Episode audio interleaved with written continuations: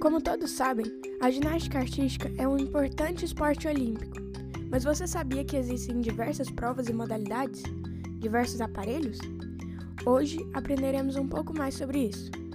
A ginástica artística, também conhecida como ginástica olímpica, é um conjunto de exercícios corporais sistematizados aplicados com fins competitivos, onde são julgados a força, a agilidade e a elasticidade.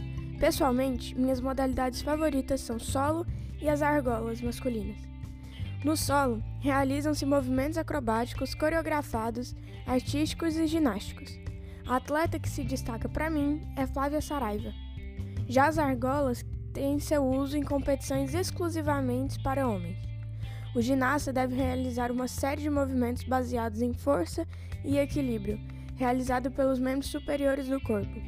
Um atleta que se destaca para mim é Arthur Zanetti. Mas é claro, existem mais provas do que essas duas.